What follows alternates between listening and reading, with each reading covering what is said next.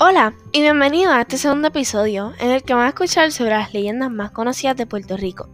Junto a mí, Ariadna Ramírez. Pónganse cómodos para escuchar la leyenda del Pozo de Jacinto.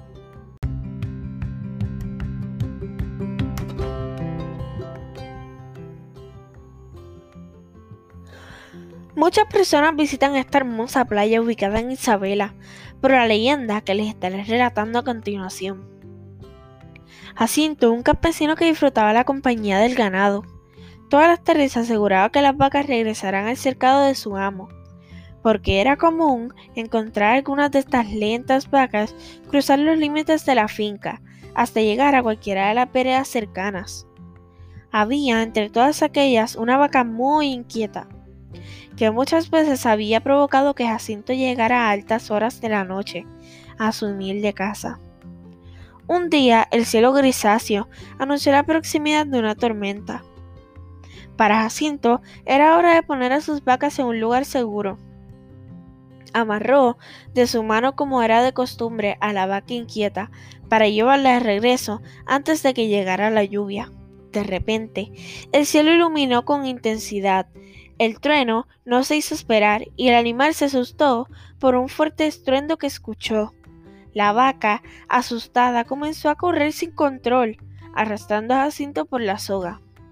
Este intentaba detenerla, pero la vaca continuó corriendo hasta el acantilado de la playa de Jobos. La vaca cayó por una apertura natural formada por el mar, arrastrando a Jacinto que nunca dejó de aguantar a la vaca. De esta manera, ambos perdieron la vida. Al otro día, el dueño de la vaca buscaba por aquellos lugares a Jacinto, gritando Jacinto, tráeme la vaca. Buscó por largas horas a Jacinto, molesto por el retraso de devolver a la vaca. Luego de un rato, notó que el pozo lanzaba con furia agua produciendo un estruendoso sonido. Desde ese entonces se cuenta que cualquiera que se acerque al pozo y grite tres veces Jacinto, tráeme la vaca, hará enfurecer el mar.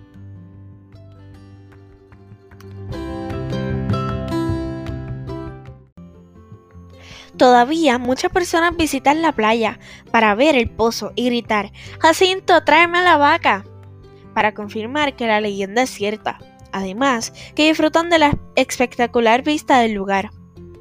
Y hasta aquí mi episodio y espero que les haya encantado y espero que disfruten del próximo episodio.